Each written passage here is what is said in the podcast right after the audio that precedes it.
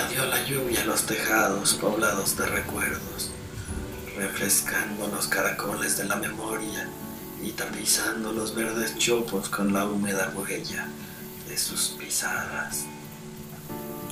Abajo, los hombres como pájaros ciegos nos escampamos, nos resguardamos en las alacenas y los refrigeradores.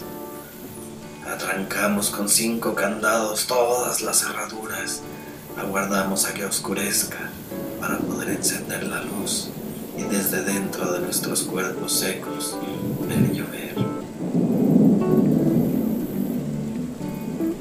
Así nada más, ver llover, dejarse acariciar por la lengua húmeda del cielo, no pensar en nada, ser como una planta que ama sin saber, dejar de sentirse apolillado, humano, casi esqueleto, esponja.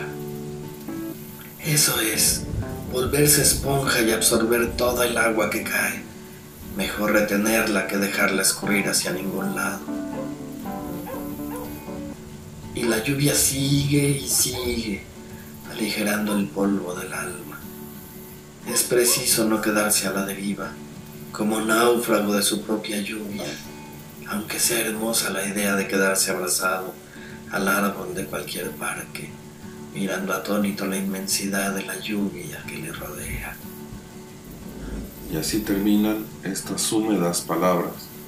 Espero que te hayan gustado y que te hayan acompañado un poco.